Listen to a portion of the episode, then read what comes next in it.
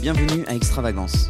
Le message que vous allez écouter vous est présenté par le pasteur Steve Rivière. Nous vous souhaitons à toutes et à tous une excellente écoute. Je prie, on va commencer. Saint-Esprit, merci pour ta présence.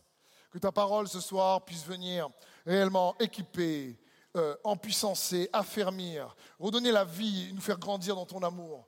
Que chaque personne ici dans ce lieu puisse être tout simplement convaincue, convaincue, Saint-Esprit, par ta présence et ô combien tu les aimes, convaincus par ton amour, dans le nom de Jésus. Ton esprit de révélation, de sagesse prend toute la place afin que nous puissions connaître Christ Jésus, notre Sauveur. Amen. je vais essayer de vous encourager tous ce soir, particulièrement les étudiants, pour euh, cette cérémonie de diplôme, avec un message qui s'intitule N'oublie pas, l'histoire n'est pas finie. N'oublie pas, l'histoire n'est pas finie. Vous savez, il y a quelques temps de ça, dans l'avion, on était avec Sandrine ensemble pour une remise de diplôme et elle regarde un documentaire sur Joël Robuchon. Vous connaissez? C'est un grand chef cuisinier français qui est décédé maintenant, je crois l'année dernière, mais qui a compté à son actif 32 étoiles dans tous ses restaurants. C'est pas mal, il a plus que moi. Et Joël Robuchon, c'est un documentaire sur sa vie. Et je regardais comment il a fait pour devenir ce cuisinier aussi talentueux, 32 étoiles. C'est juste impressionnant. Et dans sa jeunesse, il voulait être prêtre quand il était jeune. Il voulait être prêtre et il était parti dans l'adolescence, dans un couvent, il est né à Poitiers, et dans une école religieuse pour être prêtre. Puis en grandissant, il s'est dit, mon cœur balance en prêtre et architecte. Tu dis quel rapport? C'est pas grave. C'était dans son cœur. Et donc, il voulait faire ses études, mais il, était, il est né dans une famille très pauvre. Et ses parents n'avaient pas le moyen de le payer des études d'architecte. Et après être passé dans une école un peu religieuse, il s'est dit, c'est pas trop mon truc quand même. Et ses parents lui disent, maintenant tu grandis, ils étaient une famille nombreuse, et lui disent, on a besoin, tu es un des plus grands, on a besoin d'aide. Il faut ramener des finances à la maison. Donc si tu peux trouver un travail, ce serait bien. Et le gars s'est dit, bon, ben, un travail rapide à trouver, qui peut aider papa et maman, mais il a fait commis de cuisine. Et toute l'histoire, ensuite, dépeint comment ce commis de cuisine s'est formé, a été équipé, a trouvé sa destinée, s'est connecté avec des grands chefs et est devenu le, un des cuisiniers les plus étoilés au monde, avec des restaurants souvent élus les meilleurs au monde. Impressionnant. Je me suis dit, c'est incroyable comment des fois les gens qui ne cherchent pas leur destinée la trouvent, alors que d'autres la cherchent et la trouvent pas. Parce que ce qui est important, lorsqu'on parle de la destinée de Dieu, ce n'est pas en réalité la destinée que Dieu a pour nous. Quand Dieu nous donne une destinée à chacun d'entre nous, c'est surtout de découvrir le Dieu de la destinée. Ce n'est pas la destinée de Dieu qui compte, c'est de découvrir le Dieu de la destinée qui compte. Quand tu trouves la destinée que Dieu a pour toi, ce n'est pas pour avoir une belle activité ou de beaux projets. Gloire à Dieu pour ces magnifiques projets. Et on encourage à l'école cela. Mais on vous le dit toujours, le projet de Dieu, c'est toi. Et la Bible est claire à ce sujet. La Bible dit dans 2 Pierre, que nous, devons, par ces belles promesses, les promesses qu'il nous a données, il veut qu'on puisse devenir participant à sa nature divine. Et donc les promesses à destiner l'appel, la vie que Dieu a pour toi, c'est pour participer à sa nature. C'est la clé. Parce qu'en réalité, trouver sa destinée n'est pas si compliqué que ça. Ce n'est pas une question d'activité, mais de cœur. C'est ton cœur qui te garde dans ta destinée, pas ton activité. C'est ton cœur. Quand tu rentres dans les promesses de Dieu, quand tu rentres dans la destinée qu'il a pour toi, alors tu commences à réaliser, tu commences à faire en sorte que ton cœur prend part à son cœur. Ton cœur participe à la nature de son cœur. Ton cœur commence à marcher au rythme de son cœur. Ton cœur commence à marcher au rythme de son amour. Participer à la nature de Dieu, à la nature divine de Dieu, c'est participer à son amour. Et c'est important de comprendre ça. Parce que cet homme-là, ce cuisinier, disait à la fin de sa vie, au départ, je ne savais pas ce que je devais faire, je ne savais pas ce que j'étais appelé à faire. Mais aujourd'hui, à la fin de ma vie, je sais que j'ai fait sur terre ce pourquoi j'étais appelé. C'était ma vocation d'être cuisinier. Et je me suis dit, wow, il y a des gens qui trouvent leur destinée, peut-être sans trouver le Dieu de la destinée. Je ne sais pas s'il a trouvé. Ce n'est pas moi son juge. Mais je dis, nous les enfants de Dieu, Dieu nous appelle à manifester, à pratiquer une destinée qu'il a préparée d'avance. Mais le but de cette destinée, c'est de le connaître lui. Le but de cette destinée, c'est de nous connecter à lui. C'est de participer à sa nature divine. Donc, ta destinée participe à sa nature divine. Mais pas uniquement. Ta destinée doit également raconter l'histoire de son règne. Je vous l'ai déjà dit. J'aime définir le mot destinée de la manière suivante. Ta, destinée, c'est quoi? C'est l'histoire de son règne dans ton histoire. La prière du Notre Père, notre Père qui est aux cieux, que ton nom soit sanctifié, que ton règne vienne sur la terre comme au ciel. Comment? Par l'histoire de ta vie. Que son règne vienne sur la terre comme au ciel, que sa volonté soit faite sur la terre comme au ciel. Comment? Par l'histoire de ta vie. Et c'est ça la destinée également. Ta destinée doit raconter l'histoire de son règne dans ton histoire. C'est de ça qu'on parle. Dans le psaume 19, verset 2, il est écrit ceci. Le ciel raconte la gloire de Dieu et l'étendue révèle l'œuvre de ses mains. Remplacer le ciel par ta vie ou par ta destinée. Ta destinée raconte la gloire de Dieu et révèle l'œuvre de ses mains. Voilà ce que doit être notre destinée. Voilà ce que doit être ta vie et ma vie. Elle raconte une histoire. Une histoire que le biographe, le bibliographe, qu'est Dieu a écrit d'avance dans le psaume 139. Mais chaque jour de ta vie, il a été écrit avant même qu'il n'existât, nous dit la parole de Dieu. Mais Dieu, mais nous sommes euh, les enfants de Dieu. Nous avons été créés en Jésus-Christ. Nous sommes son ouvrage ayant été créés en Jésus-Christ pour de bonnes œuvres qu'il a préparées d'avance afin que nous les pratiquions. Éphésiens 2, 10. Et donc, tu as une histoire à raconter. Ta destinée a une histoire à raconter, l'histoire de la gloire de Dieu, l'histoire qui révèle les œuvres de ses mains. Mais j'aimerais qu'on puisse changer le mot histoire en un mot un peu plus moderne pour nous. Ta destinée a un film à raconter. Tu es un acteur qui doit jouer le film de ta destinée, si tu préfères. Et c'est très important de comprendre ça. Il y a un film qu'il est important de jouer c'est comme quand tu reçois une prophétie, je vous ai déjà dit, c'est comme une bande-annonce du film que Dieu veut que tu joues. C'est un teaser, comme on appelle aujourd'hui. Et il ne faut pas comprendre que dans un film ou dans une série qui sort, ça dépend à quel moment tu arrives. Est-ce que tu as vu au commencement Dieu, comme disait Pasteur Benjamin tout à l'heure, ou tu arrives au milieu du film, ou tu arrives au milieu de la série? C'est pas pareil. C'est important de comprendre ça. Parce que nous devons, nous allons voir dans un instant, comprendre la grande image de l'histoire de Dieu. L'histoire de Dieu est une série faite de plein de magnifiques épisodes. Ta vie est un film ou une série faite de magnifiques épisodes avec des épisodes moins bien. L'histoire de l'Église, notre histoire, l'histoire de ta famille est faite d'épisodes bien et d'épisodes moins bien. Dernièrement, je vais au cinéma avec des amis et un ami me dit c'était le troisième film d'une série de films. Il me dit T'as vu le 1 et le 2 Je fais Non. Il me dit Il faut que je te raconte le 1 et le 2, sinon tu ne peux pas, comprendre le 3. Ah, je dis C'est vrai ça Il est intelligent lui. Je veux dire, c'est dans ce sens.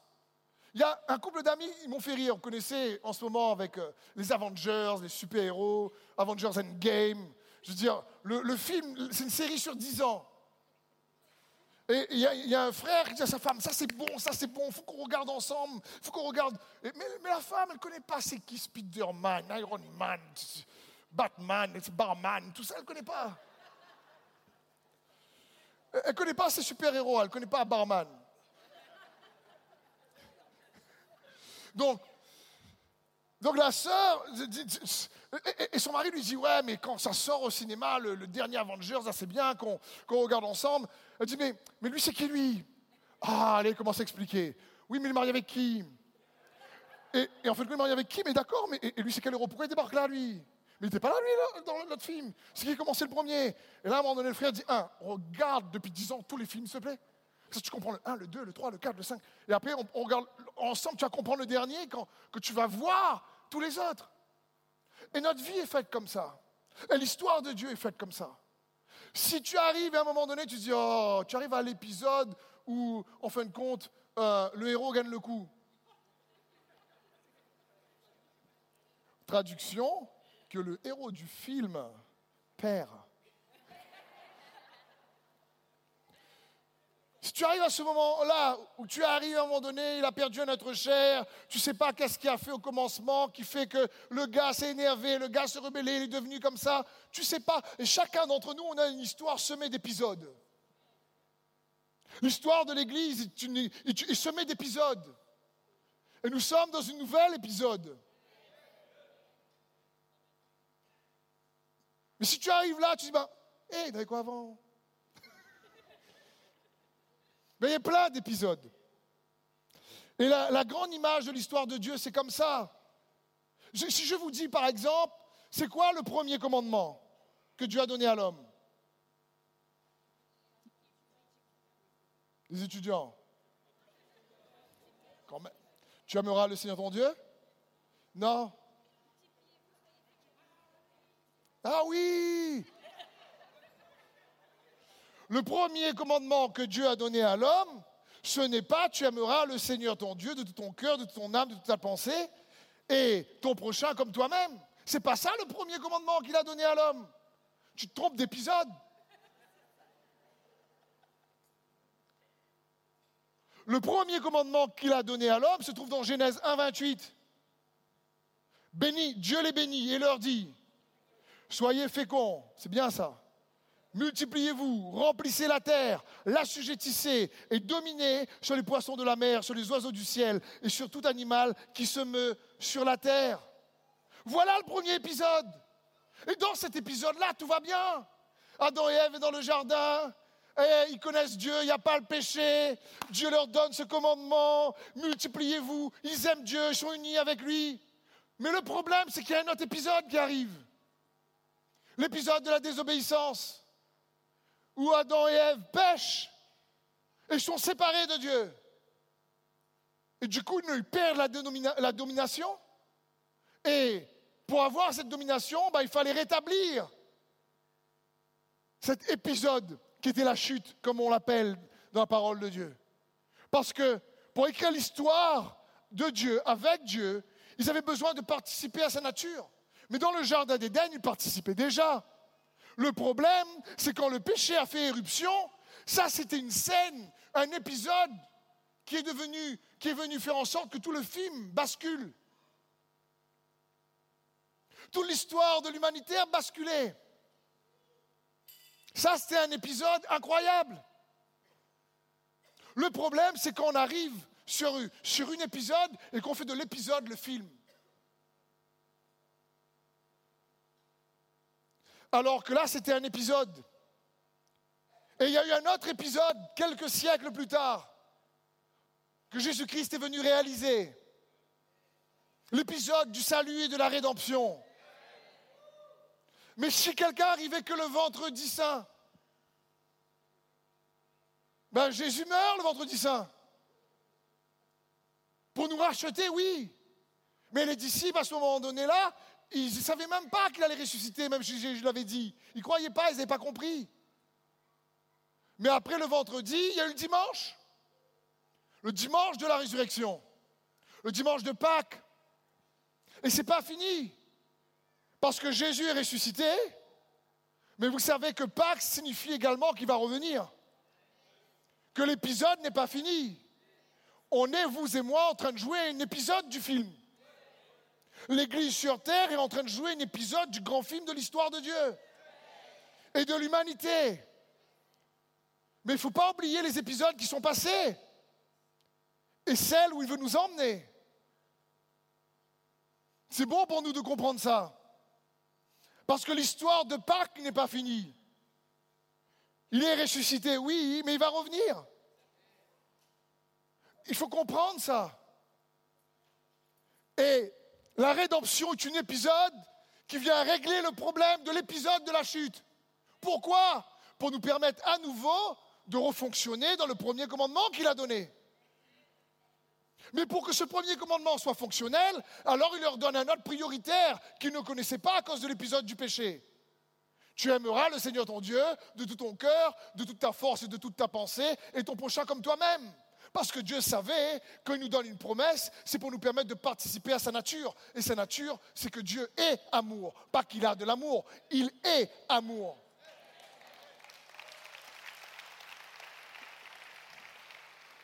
Et il veut nous transformer avec son amour. Et quand nous donne une promesse, qu'il nous donne une destinée, c'est pour grandir dans cet amour. Pour que le mari et la femme dans le foyer grandissent dans l'amour de Christ. Que les parents grandissent dans l'amour de Christ. Que la famille grandisse dans l'amour de Christ. Que les enfants de Dieu grandissent dans l'amour de Christ. La Bible appelle Jésus le dernier Adam, pas le deuxième Adam, le dernier Adam. Dans 1 Corinthiens 15, 45, il est écrit, c'est pourquoi il est écrit, le premier homme, Adam, devint une âme vivante, mais le dernier Adam est devenu un esprit vivifiant. Et l'épisode se poursuit. Le film continue. Il faut te raconter l'histoire du, premier, du, du deuxième, tu comprends bien le troisième. Et dans le troisième, l'histoire, voilà un résumé, comment l'histoire doit se dérouler. Matthieu 28, 18. Jésus s'étant approché, leur parla ainsi. Tout pouvoir m'a été donné dans le ciel et sur la terre. Allez, faites de toutes les nations des disciples, les baptisant au nom du Père, du Fils et du Saint-Esprit, et enseignez-leur à observer tout ce que je vous ai prescrit. Et voici, je suis avec vous tous les jours jusqu'à la fin du monde. Voilà dans quel épisode nous nous trouvons. Où Dieu désire que nous puissions réellement faire des nations des disciples. Mais j'essaie de méditer là-dessus. Est-ce qu'on comprend Et je n'ai pas encore bien compris l'immensité de la puissance qui est en Jésus-Christ pour faire des nations des disciples. Je ne suis pas trop sûr.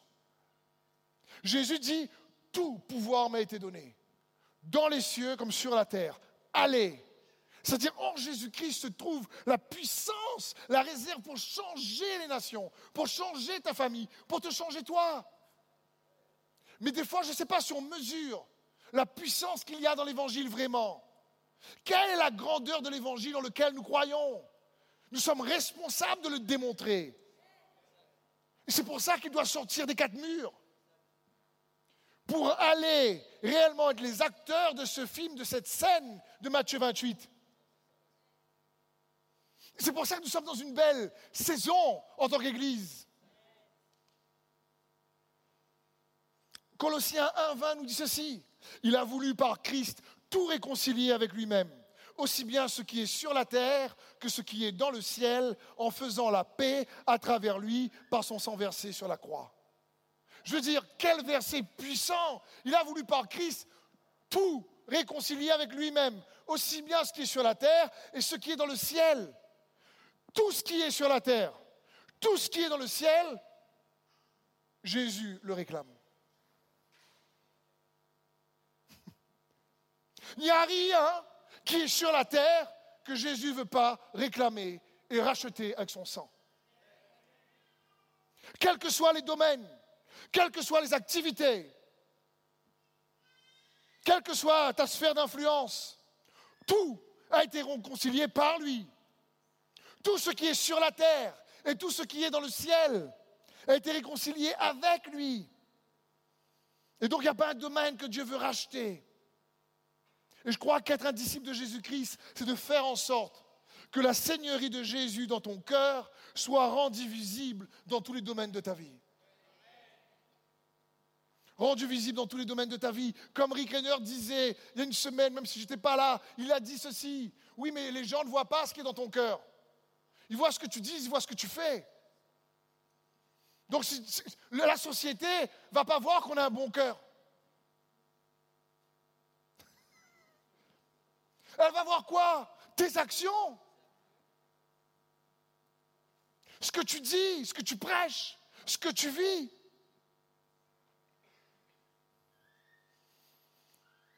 Vous savez, quand Dieu nous parle de destinée, que nous parle de son appel, que nous parle de son histoire, on parle en réalité du futur que Dieu a pour chacun d'entre nous. Et amener son futur a toujours un impact sur la culture. Si tu emmènes le futur de Dieu dans ta famille, il y aura un impact sur ta culture familiale. Si l'Église emmène le futur que Dieu a écrit d'avance dans sa nation, il y aura un impact sur la culture de sa nation. L'amour a un impact sur tout, toujours. Toujours. Et il dit, entraînez-leur à observer. Baptisez-les par le nom du Père, du Fils, du Saint-Esprit, à observer. Ça signifie ici s'occuper soigneusement, prendre soin. Comme il avait mis Adam et Ève dans le jardin d'Éden, il leur avait dit, ça fait référence à ça, cultive, garde, prends soin, cultive, garde, prends soin. Donc voilà l'épisode dans lequel on est, j'essaie de résumer rapidement. Mais comment le film, du grand film de l'histoire de Dieu se termine? C'est bon aussi, on a commencé au commencement Dieu. Merci Ben. Mais comment il se termine dans, dans l'histoire de l'Apocalypse? Apocalypse 21, 23. La ville n'a pas besoin ni du soleil, ni de la lune pour l'éclairer, car la gloire de Dieu l'éclaire, et l'agneau est son flambeau. Les nations marcheront à sa lumière, et les rois de la terre y apporteront leur gloire. Ses portes ne fermeront point le jour, car il n'y aura point de nuit. On y apportera la gloire et l'honneur des nations. Il n'entrera chez elle rien de souillé, ni personne qui se livre à l'abomination et au mensonge. Il n'entrera que ceux qui sont écrits dans le livre de l'agneau. Waouh!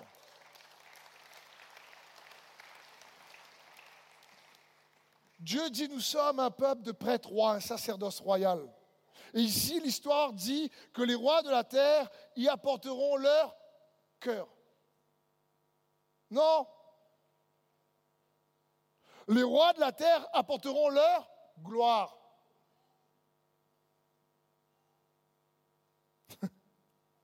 Les rois de la terre apporteront leur gloire au roi des rois. Voilà comment ça doit se terminer. C'est quoi le mot gloire ici? C'est le mot doxa, qui en résumé signifie réputation, renom. Ce sont les qualités et les actions qui assurent et rendent digne une personne d'estime. Ce sont des qualités et des actions qui rendent une personne digne d'estime. Et c'est son amour. Et ce n'est pas par nos propres efforts. Parce que l'évangile du royaume, ce n'est pas un évangile de projets ou de bonnes œuvres. C'est un évangile de grâce. C'est un évangile où il donne sa justice. C'est un évangile où il nous équipe. C'est un évangile qui peut se manifester par la puissance du Saint-Esprit, car le royaume, c'est la justice, la paix et la joie par le Saint-Esprit. Mais cela signifie quand, quand, tu fais une chose, je fais une chose par moi-même, automatiquement, il y a moins d'impact que sur le fait en collaboration avec le Saint-Esprit. Et cette gloire collaborative qu'il cherche. Il dit les rois lui apporteront leur gloire. Ça parle ici de ses qualités, ses actions qui le rendent digne. Daniel 7, 27 nous parle aussi de la fin de l'histoire. Le royaume, la domination et la grandeur de tous les royaumes présents sous le ciel seront donnés au peuple des saints du Très-Haut. Son règne est un règne éternel et tous les dominateurs le serviront et lui obéiront.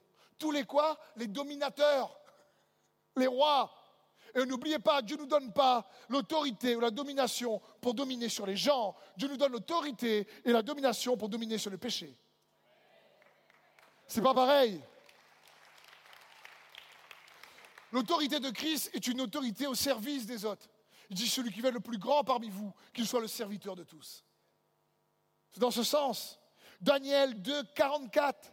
À l'époque de ces rois, le Dieu du ciel fera surgir un royaume qui ne sera jamais détruit et qui ne passera pas sous la domination d'un autre peuple. Il pulvérisera tous ces royaumes-là et y mettra fin, tandis que lui-même subsistera éternellement.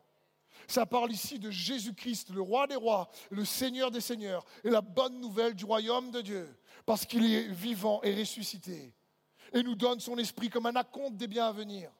Et ici, il est écrit, il fera, le Dieu du ciel fera surgir un autre royaume. Le mot surgir ici, c'est le mot hébreu koum, qui signifie il, va amener sur la scène, il va établir, il va révéler à partir d'une nation une autre nation. Il va révéler, il va établir le, le mot royaume. Ici signifie une royauté. Ça, ça, fait malako, ça parle ici de devenir roi. Il va appeler, il va faire surgir un autre royaume. Il appelle à manifester la royauté, sa royauté, qui prend sa source dans son amour. Quand Benjamin parlait au commencement Dieu, au commencement d'un enfant de Dieu, s'il y a Dieu, il y a l'amour, parce que Dieu est amour. La Bible dit, celui qui connaît Dieu aime son frère. Si quelqu'un dit qu'il connaît Dieu et n'aime pas son frère, c'est un menteur. Parce que la véritable expérience d'un Dieu qui aime, c'est que tu aimes en retour. Nous pouvons aimer car il nous a aimé le premier.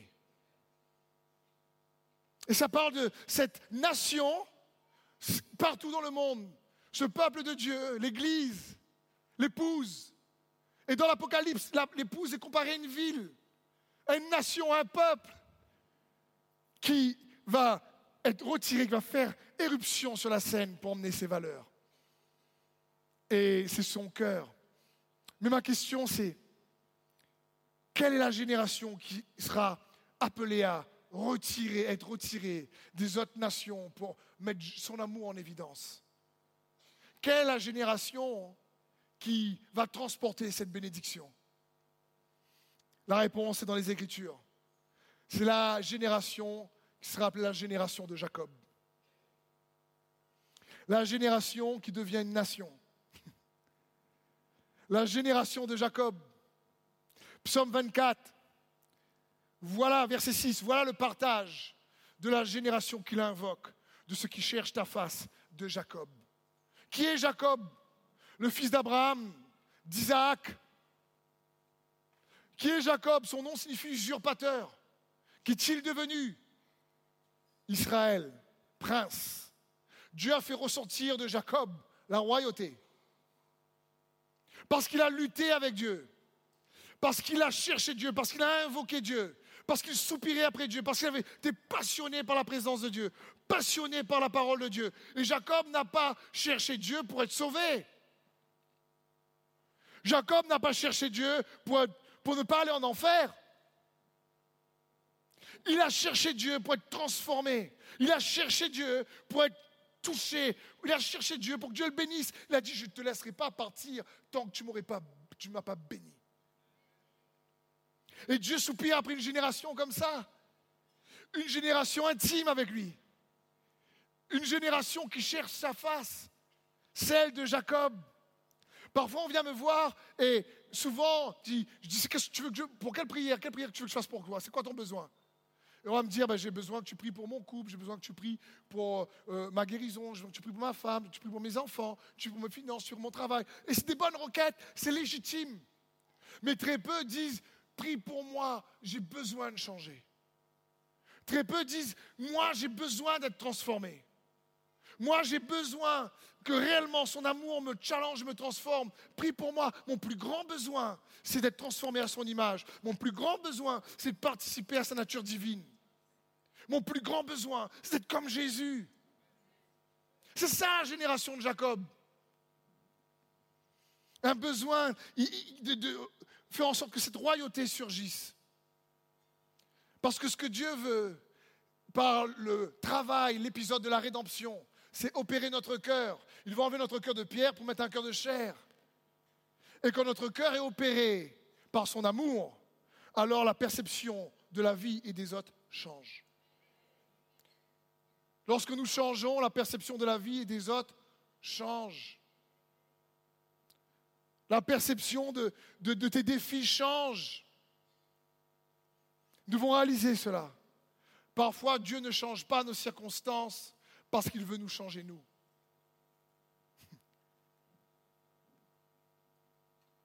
Dit, Seigneur, change mes circonstances. Et tu dis, attends, je veux que c'est toi qui change. Seigneur, change ma femme. je veux que c'est toi qui change. Seigneur, change mon mari. Non, je veux que c'est toi qui changes. Mais Jacob, il était comme ça. Après être passé par la blanchisserie de Laban, il a retrouvé un gars plus manipulateur que lui. À tout son mec midi. À Réunion. Et c'est ce que Dieu veut, c'est ça la puissance de la croix. C'est par son amour. Il a transformé le mal en bien. Le mal, le péché, il a pris sur lui pour nous faire du bien. J'aimerais te dire la chose suivante. Porter sa croix, c'est pas porter un tatouage, c'est pas porter un pendentif. Porter sa croix, c'est apprendre à transformer le mal qu'on t'a fait en bien envers les autres.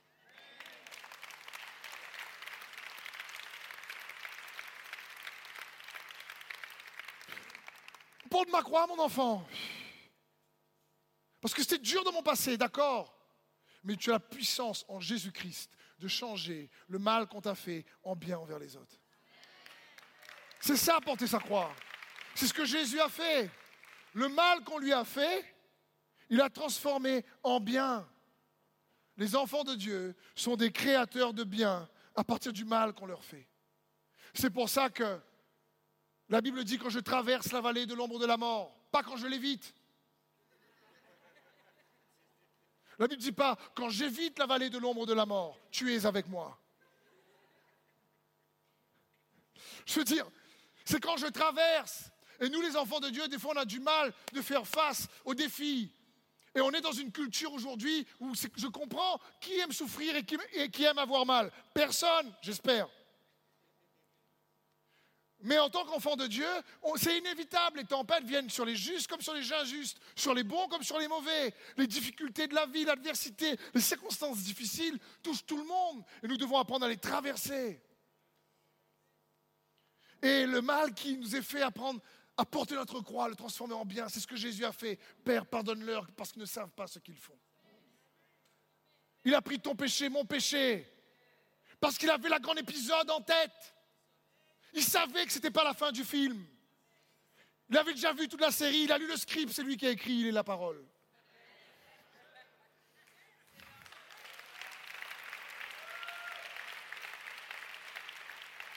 Et je comprends que parfois c'est pas facile tant que pasteur, qu'on a des frères et des sœurs, des personnes qui viennent nous voir. Et la vie, il y a eu de l'abus, il y a eu des paroles dures, il y a eu des critiques, il y a eu de viols, il y a eu des meurtres. Oh, c'est dur parfois, je comprends. C'est dur et je ne suis pas là pour essayer de réellement que, que vous vous sentez coupable, pas du tout. Je suis en train de vous dire, mais malgré c'est dur, on a le même Seigneur, on a le même film à jouer, on a le même Saint-Esprit, on a le même baptême, on a la même parole de Dieu, on a la même force, le même royaume pour faire la différence. C'est de ça que je parle. Parce que l'histoire n'est pas finie.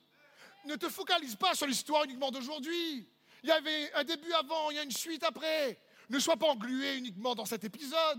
Il y en a plus d'épisodes dans ta vie, comme dans notre famille spirituelle, comme pour notre nation, comme pour l'image de l'histoire même de Dieu lui-même. Il y en a plus. Je vais vous lire une histoire. Parce que comme je vous le disais, tout a été réconcilié avec lui, tout ce qui est sur la terre et tout ce qui est dans les cieux. Qu'est-ce que ça signifie? Ça signifie qu'il n'y a pas un domaine qui l'échappe. Dieu compte sur toi, il compte sur moi pour que nous puissions apprendre à traverser les difficultés et transformer ces difficultés en bien. En limitant C'est dans ce sens. Cette génération qui cherche sa femme, c'est Jacob, c'était un usurpateur. Il a fait sortir la royauté en lui. Et un roi est bon, un roi est bienveillant. Quand tu lis les proverbes, c'est ça. L'autorité de son trône, son, autorité, la bienveillance. Nous sommes un sacerdoce royal. C'est de ça qu'on parle. Et il dit, mais il va faire surgir un royaume pour devenir roi. Ça, il compte sur toi et sur moi. il dit racheter le temps, parce qu'il nous a racheté avec son sang. Il n'y a pas un domaine dans ta vie que tu peux racheter par la puissance de Jésus-Christ. Il n'y en a pas un. Si tu crois, si tu réalises la puissance de la grandeur de la bonne nouvelle du royaume de Dieu. Une fois que tu as le salut, une fois que tu as la rédemption, hop, on reprend le premier commandement, on y va. Règne dans nos cœurs, sa Seigneurie règne. Comment on peut racheter? Écoutez bien cette histoire qui m'a bouleversé. Je crois que ça va vous challenger aussi. C'est l'histoire, une histoire de la Seconde Guerre mondiale, d'un officier anglais capturé avec ses soldats par des Japonais. Les Japonais ont la culture du samouraï, où tu dois mourir plutôt que te rendre. Donc les prisonniers, ces Anglais, qui se sont rendus, ont été méprisés, traités avec beaucoup de mépris, parce que pour eux, c'est lâche de se rendre. Tu te rends pas, tu meurs. C'est la logique samouraï. Et donc les prisonniers étaient traités avec beaucoup de mépris, de haine, pire que des animaux. C'était l'enfer sur la terre pour eux. Ils n'avaient pas assez à manger, pas assez à boire. On ne les soignait pas, bien sûr, même lorsqu'ils étaient malades. Rapidement, plus de 80 personnes sont mortes dans le camp. Les prisonniers étaient utilisés pour construire des barrières de défense militaire et des routes dans la forêt. Un jour, de leur retour de leur dur labeur, comme d'habitude, les Japonais comptaient chaque soir les outils qu'utilisaient les prisonniers pour travailler, parce qu'ils récupéraient les outils pour pas qu'ils puissent s'échapper. Il manquait une pioche.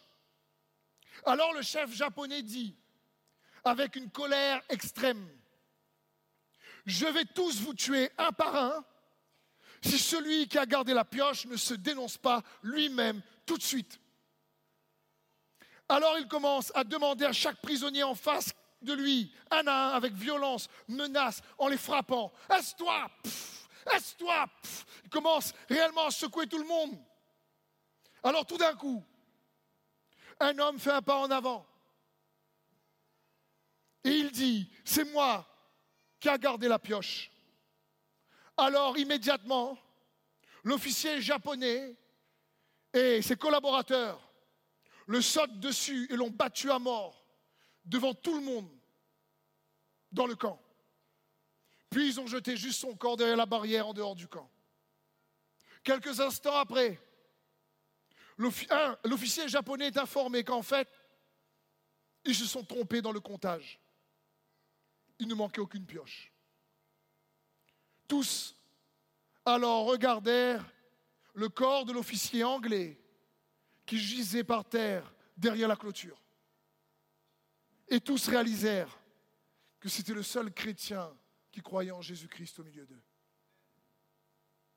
Le seul chrétien qui était rempli d'attention et bon envers ses collaborateurs et même envers ses ennemis. Le sacrifice de cet officier anglais a littéralement fait surgir la réalité du royaume de Dieu dans le camp. Il y a eu un réveil incroyable. Après ces jours, les officiers japonais ont fait un audit des talents des prisonniers. Ils ont commencé à les traiter avec respect. Ils, ont, leur ont demandé, vous faites quoi? Ils ont découvert qu'il y avait au milieu d'eux des artistes, des philosophes, des bricoleurs, etc. Ils ont commencé à mettre en place des groupes en fonction des talents. Et les prisonniers ont commencé à faire une galerie d'art pour leurs bourreaux, qui eux-mêmes avaient commencé à changer leur attitude avec eux. Ils ont même commencé à enseigner la philosophie, à un tel point qu'ils ont laissé créer une petite chapelle, une petite église, pour prier en l'honneur de cet officier anglais, jusqu'à ce que les officiers japonais ont libéré les prisonniers qui, en partant, ont lavé les pieds des Japonais. Ah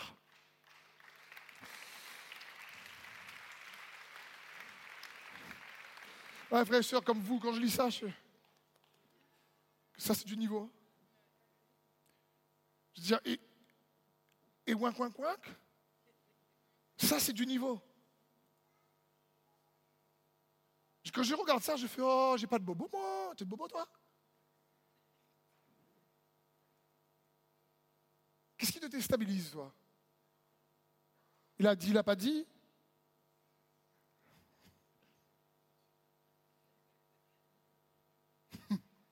Si on veut être cette génération Que je lis ça, je, pleurais hein, en, entendant les histoires. Je dis, mais Jésus, aie pitié de moi. Qu'est-ce que je dise d'autre?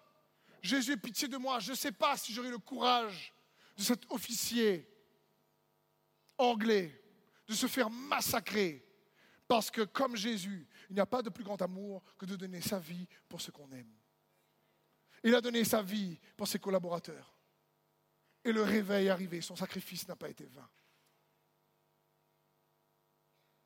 Et il a racheté d'un royaume où là où régnait le royaume des ténèbres, est venu régner par le sacrifice d'un enfant de Dieu, qui a racheté par sa conduite et ses qualités et son action la gloire des rois. Un jour au ciel, ce gars-là, quand il va dire Seigneur, je te rends la gloire que tu m'as donnée. C'est par ta force, c'est par ta grâce. Moi, je ne pouvais pas pour moi-même, mais c'est toi. Sans toi, je ne pouvais pas, mais avec toi, on a réussi. Et ce royaume des ténèbres, il s'est transformé en royaume de lumière.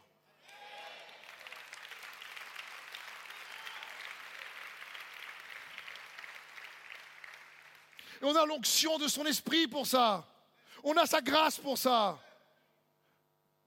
Acte 10, verset 38. Mais vous savez comment Dieu a oint du Saint-Esprit et de force Jésus de Nazareth, qui allait de lieu en lieu, faisant du bien et guérissant tous ceux qui étaient sous l'empire du diable, car Dieu était avec lui. Le mot ici, faire du bien, c'est le mot grec qui signifie être un artisan des œuvres de l'Esprit. Ce que Dieu veut, c'est que toi et moi, nous devenions des artisans des œuvres de l'Esprit, des œuvres enracinées dans son amour, des œuvres enracinées dans sa grâce, des œuvres enracinées dans la foi, des œuvres enracinées dans sa capacité à faire la différence pour aimer plus. Et c'est important pour nous de comprendre ça. Il y a plus en toi que tu ne le crois. J'ai répété parce que certains font hmm, pas vu. Il y a plus en toi que tu ne le crois. Il y a beaucoup plus en toi que tu ne le crois. S'il vous plaît, les étudiants, si vous voulez le faire à côté, allez-y. Mais, mais regarde ton voisin, ta voisine, et dis-lui, il y a plus en toi que tu ne le crois.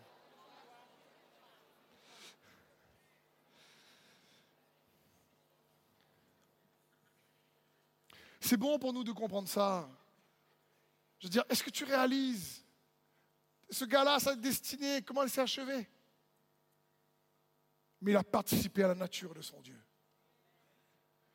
Notre destinée n'est pas une succession d'activités, même si c'est bien d'avoir l'activité. C'est d'avoir un cœur qui réellement s'imbibe de sa nature. Pour que ta vie témoigne de son histoire. Je terminerai sur ce passage. 3 Jean 1, 12. Quant à Démétrius, tout le monde n'en dit que du bien, et la vérité elle-même témoigne en sa faveur. Nous aussi, nous nous associons à ce bon témoignage, et tu sais que nous disons la vérité. Je veux dire, quand tout le monde dit du bien du, toi, du bien de toi, c'est déjà bien as un bon témoignage, oui ou non? Oui ou non?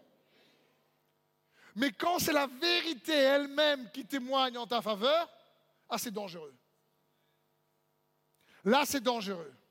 Et ce que je veux vous encourager, c'est de comprendre que le meilleur témoignage que toi et moi nous pouvons porter, c'est que la, vérité témoigne en ta faveur.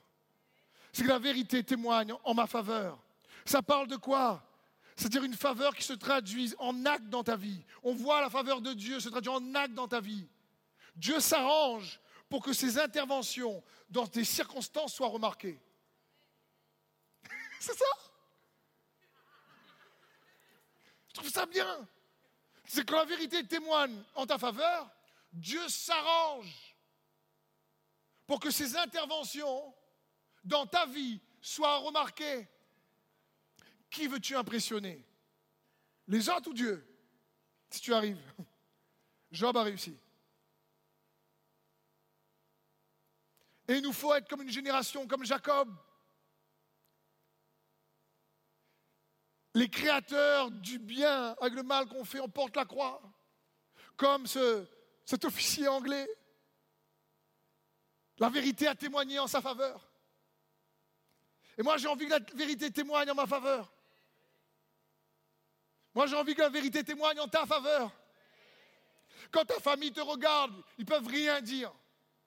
Ils peuvent pas être d'accord. Ils peuvent pas tout comprendre. Mais à force de te voir vivre à un moment donné, là, Dieu ne comprend plus, il ne comprend pas. Je parle de ça, je parle d'une vie réellement où c'est les fruits de la terre promise, c'est démesuré quand la vérité témoigne dans ta faveur. Et c'est ce qu'on doit chercher. J'ai été dit en commençant, c'est le titre du thème, l'histoire n'est pas finie. C'est pas parce que tu as fini Destiné 3 que l'histoire est finie. Non, il y a plus. Es juste un épisode de ta vie. Il y en a plein d'autres magnifiques qui vont arriver. Comme dans l'histoire de Dieu. Ta destinée regorge d'histoires en attente d'être racontées. Ta destinée regorge d'œuvres de l'Esprit sur le point de se manifester. Amen. Acclamons le roi des rois, frères et sœurs. Amen. Amen. À Jésus soit toute la gloire. Amen. Amen. Toi la gloire, roi des rois. Amen. Donc soyons dangereux par sa grâce. Merci de vous asseoir. Si le groupe de louanges peut venir, s'il vous plaît.